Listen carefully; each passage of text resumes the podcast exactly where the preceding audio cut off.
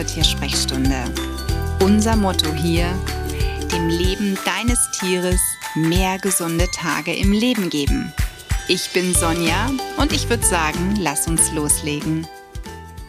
Ich habe im Nachgang zu Michus Tod und auch bezüglich der Podcast-Episoden, die ich aufgenommen habe, so unglaublich viele Beiträge bekommen. Ich habe so viele E-Mails bekommen. Ich wurde im Social Media kontaktiert. Man hat mir Zuspruch gegeben. Man hat sich bei mir bedankt, womit ich so gar nicht umgehen konnte, weil vielleicht bist auch du eine dieser Personen gewesen. Man hat mir Danke gesagt für meine Offenheit. Danke dafür, dass ich meine Gefühle geteilt habe, dass ich erzählt habe, wie es mir gegangen ist, was ich getan habe. Und eines der schönsten Kontaktaufnahmen, die ich bekommen habe, ist von einer Frau gewesen, die sagte, ich begleite hier gerade selber meine Katze und ich muss dir von Herzen danken dafür, dass du darüber erzählt hast, weil ich das Gefühl habe, ich weiß nun, was ich tun muss. Und das hat mich so sprachlos gemacht. Denn ja, erstmal weil einfach das, was ich erzählt habe, weil es dich interessiert hat, denn ich ähm, bin mir da immer noch nicht ganz sicher, ob das Thema Trauer oder auch Tod und Abschied nehmen, Sterben ein Thema ist, was man wirklich so gerne, gerne in Anführungszeichen sich anhören möchte. Denn eigentlich gehört es zu einem Thema, was wir alle gar nicht hören oder lesen wollen. Wir wissen, der Tod, das Sterben kommt. Aber man macht eigentlich immer so ein bisschen ja, einen großen Schritt darum.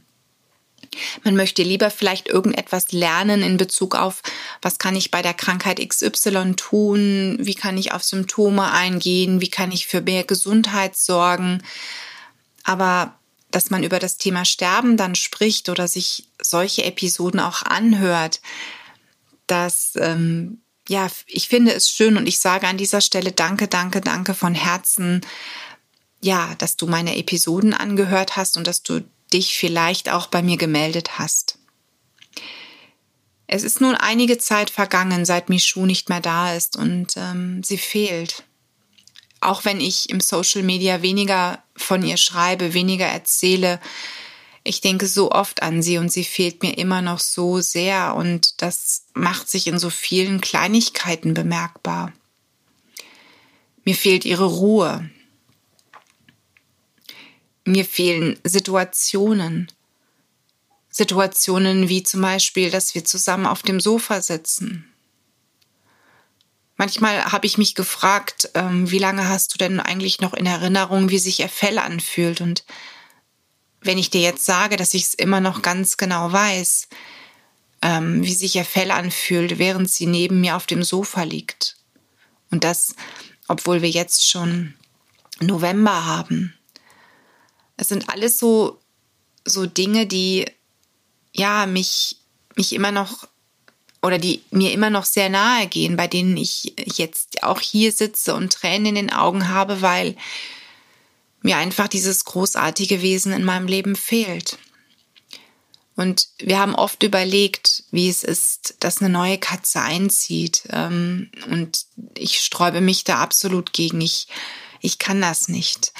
Ich kann absolut derzeit keine, keiner neuen Katze ein Zuhause geben, weil ich einfach mir sage, es wäre nicht der richtige Zeitpunkt, es wäre nicht der richtige Moment und ich wüsste auch gar nicht, wen ich aufnehmen soll, um es mal so zu sagen. Denn Michu, ich würde, ich würde jede Katze oder jeden Kater mit Michu vergleichen. Ich würde immer noch nach ihr suchen. Ich hätte so das Gefühl, dass wenn dann ein Tier einzieht und es kommt eine Situation, die unschön ist, dass ich dann mir einfach sage, du hast einen Fehler gemacht, das ist nicht Michu. Und keine Katze, die hier einzieht, wird Michu sein. Aber ich werde in dem Moment, werde ich wirklich sagen, Mensch, du hast hier echt nicht lang genug gewartet, du hast ähm, zu früh gehandelt, du hast dich zu früh für ein neues Tier entschieden und deswegen ist das für mich derzeit absolut nicht spruchreif. Momentan könnte ich nicht. Ich könnte mich an keiner Katze wirklich erfreuen. Auch wenn ich es natürlich unglaublich schön finde, wenn ich draußen spazieren gehe oder aber wenn wir zum Beispiel in den Eselpark nach Zons fahren, da sind zwei wunderschöne, süße kleine Katzenkinder, die mich natürlich auch auf andere Gedanken bringen, aber bei denen ich einfach auch sage, die gehören dorthin. Ich möchte momentan bei mir, ja, keine Katze, keine Katzen. Wir haben den Hund.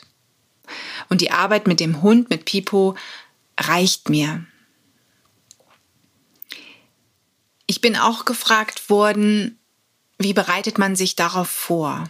Und das insbesondere von vielen Kolleginnen, die derzeit bei mir in einer Fachfortbildung sind bzw. waren. Da war das eine der ersten Fragen. Wie kann ich mich denn eigentlich vorbereiten? Ich habe so etwas schon erlebt. Ich habe erlebt, dass Tiere gestorben sind und es war die Hölle auf Erden. Und ich, ich muss hier immer ganz ehrlich sagen, du kannst tausend Bücher lesen, du kannst tausend Podcasts anhören, du kannst Filme gucken, du kannst dir jeden Tag sagen, naja, das Leben hat irgendwann ein Ende, der Tod wird kommen, wir werden alle sterben. Und trotzdem zieht es dir in dem Moment den Teppich unter den Füßen weg es ist so, du fällst, du fällst, du fällst, du fällst und du hast das Gefühl, du kommst irgendwo nicht mehr mit den Füßen auf den Boden. Das ist einfach so. Es gibt keinen, keinen Geheimtipp, dass es leichter wird. Denn auch bei mir ist es so gewesen. Ich habe so viele Kaninchen beim Sterben begleitet oder musste natürlich auch vielleicht sagen, wir müssen euthanasieren lassen. Also das ist für mich auch eine Begleitung beim Sterben. Auch wenn die Sterbehilfe zum Einsatz kommt. Also wenn ich sage, beim Sterben begleiten, meine ich nicht nur den, den natürlichen Tod, das natürliche Sterben, sondern eben auch inklusive derer, die durch die Euthanasie gestorben sind. Und trotzdem, als jetzt Michu sich auf die Reise gemacht hat, war es für mich auch so, als wäre ich in einem Dauerfall, als würde ich überhaupt nicht mehr ankommen. Es hat mir einfach alles zerrissen, das Herz zerrissen. Ähm, es hat mich sprachlos gemacht und ich habe mir wieder gesagt, du hast doch schon so viel über den Tod gelesen, du hast so viel gelernt, du gibst Kurse darin. Warum, warum, warum fühlst du dich so hilflos? Und ich habe in meiner Gruppe meiner Kolleginnen eins gesagt, was ich dir an dieser Stelle auch weitergeben möchte, egal ob du Tierhalter bist oder tierisch tätig. Ich habe mich manchmal, wenn ich bei Michu saß, aus mir herausgenommen. Das heißt, es saß einmal dort die Sonja, die völlig fertig war, die verzweifelt war, die traurig war, die Panik hatte, die nicht wusste, was kommt als nächstes. Und dann habe ich mich erinnert. Sonja, schau dir mal die, die Katze an. Was tut sie gerade? Und dann hat die trauernde Sonja gesagt, sie liegt da und schläft. Und dann hat die andere Sonja zu ihr gesagt, ja, atmet sie ruhig? Ja, sie atmet ruhig. Zeigt sie Schmerzen? Nein, sie zeigt keine Schmerzen. Hat sie heute schon was gegessen? Ja, sie hat ein bisschen Schleckpaste und Reconvales gefressen. Mhm. Und ich merkte durch dieses Gespräch, durch dieses Zwiegespräch, was ich mit mir selber geführt habe, wie viel ruhiger ich geworden bin, dass ich das Gefühl hatte, es nimmt dir jemand so die Panik. Es erinnert dich jemand daran, weg von diesem Hirngespinst, von deinen Ängsten zu kommen, in die Realität zu gehen und den Ist-Zustand aufzunehmen. Das heißt, ich habe ganz bewusst mich gefragt, was siehst du jetzt just in diesem Moment? Ist da wirklich gerade eine Katze, die in totaler ich sage jetzt mal, in einer totalen Sterbens-Todeskampf-Situation ist, so wie hm, ich mir das ausgemalt habe. Um Gottes Willen, sie wird sterben und es ist alles so schrecklich. Ich habe versucht, mich wirklich zu beruhigen und das ging so am effektivsten. Das heißt, wenn du in dieser Situation bist, versuch dich rauszuholen. Versuch dir einfach zu sagen, so, stopp. Und jetzt komm mal bitte wieder zurück auf den Boden der Tatsachen. Ne, fast so wie wenn du dir selber eine Ohrfeige verpasst, um dich aus dieser Panik, aus diesem Trauma, in dem du gerade bist, herauszuholen. Dass du objektiv wieder die Situation erfasst, erkennst und für dich eine Entscheidung triffst. Und dann kannst du auch eine Entscheidung objektiver treffen, als wenn du in einem Zustand bist, wo deine ganzen Gefühle völlig durcheinander sind und Achterbahn fahren. Und das hat mir geholfen. Sicherlich, sicherlich hat es mich nicht darauf vorbereitet, dass Michu sterben wird und auf das Sterben an sich vorbereitet. Aber ich glaube auch, dass es dafür keinen wirklichen Tipp für eine Vorbereitung gibt, dass man sagt, naja, Mai, das ist halt jetzt so. Das Tier wird sterben. Guck mal, Michu war 20. Da hätte ich mir doch schon längst sagen können, naja, ich habe immer gesagt, egal wie lange sie bleibt. Sie ist ja schon alt und sie darf jederzeit gehen. Sie hat noch mal eine schöne Zeit bekommen. Und trotzdem war es beschissen für mich. Trotzdem war es so, als würde ich in einem freien Fall aus einem Wolkenkratzer stürzen. Es hat mir den Boden unter den Füßen weggezogen. Denn egal wie alt ein Tier ist und egal wie oft wir uns sagen, Mensch, es hatte ein schönes Leben, es ist halt jetzt schon mal alt, es wird gehen. Trotzdem kommt es unvorbereitet. Das heißt, da muss ich dir so ein bisschen die Hoffnung nehmen, dass wir uns da mit Hilfe von irgendeinem Trick vorbereiten können. Aber was mir auch geholfen hat und was mir bei meinen Kaninchen sehr geholfen hat, war immer die Tatsache, dass ich mir gesagt habe, jeder Platz, der frei wird, kann eine Chance für ein neues Tier zu gegebener Zeit sein. Dass ein leeres Körbchen von einem Tier, was unglaublich geliebt wurde und was dann eben gegangen ist, dass dieses leere Körbchen wieder befüllt wird für ein Tier, was genau meine Liebe und meine Zuneigung braucht. Und das ist eben etwas, woran ich auch bei Michu denke. Wir haben einige Dinge abgegeben, weil Michu sie gar nicht genutzt hat. Vielleicht war das ein Fehler, ich weiß es nicht. Aber es haben sich nun die zwei Katzenkinder aus dem Eselpark unglaublich gefreut über gewisse Punkte, über gewisse Dinge, die Michu hinterlassen hat. Und das freut mich. Und andere Dinge, von denen ich mich nicht trennen kann. Ich habe hier zum Beispiel auch noch Häuser von meinen Kaninchen stehen. Ganz ehrlich, werden vielleicht irgendwann wieder Inhalt haben. Das heißt, da wird irgendwann wieder ein Tier drin sitzen. Wenn ich so weit bin und sage, ich kann es rausholen, ich kann es aufstellen und das ist jetzt etwas, was, wo jetzt der richtige Zeitpunkt ist, das Körbchen oder das Häuschen neu zu vergeben. Neu für ein Tier sich zu öffnen. Und ich finde, das ist auch etwas Schönes. Das heißt, Natürlich könnte ich sagen, ich möchte das nie wieder spüren, ich möchte nie wieder diesen Schmerz haben und nie wieder dieses Erlebnis haben, was ich bei Michu hatte. Doch ganz ehrlich, wenn ich mich oder wenn ich mich zurück über, ähm, wenn ich zurückdenke daran, dass wir uns bewusst für eine 16-jährige Katze entschieden haben und wie viel Liebe diese Katze hier hinterlassen hat, wie viel Spuren sie hinterlassen hat, wie viel wie viel Wachstum mein Herz erfahren hat. Das muss ich wirklich sagen.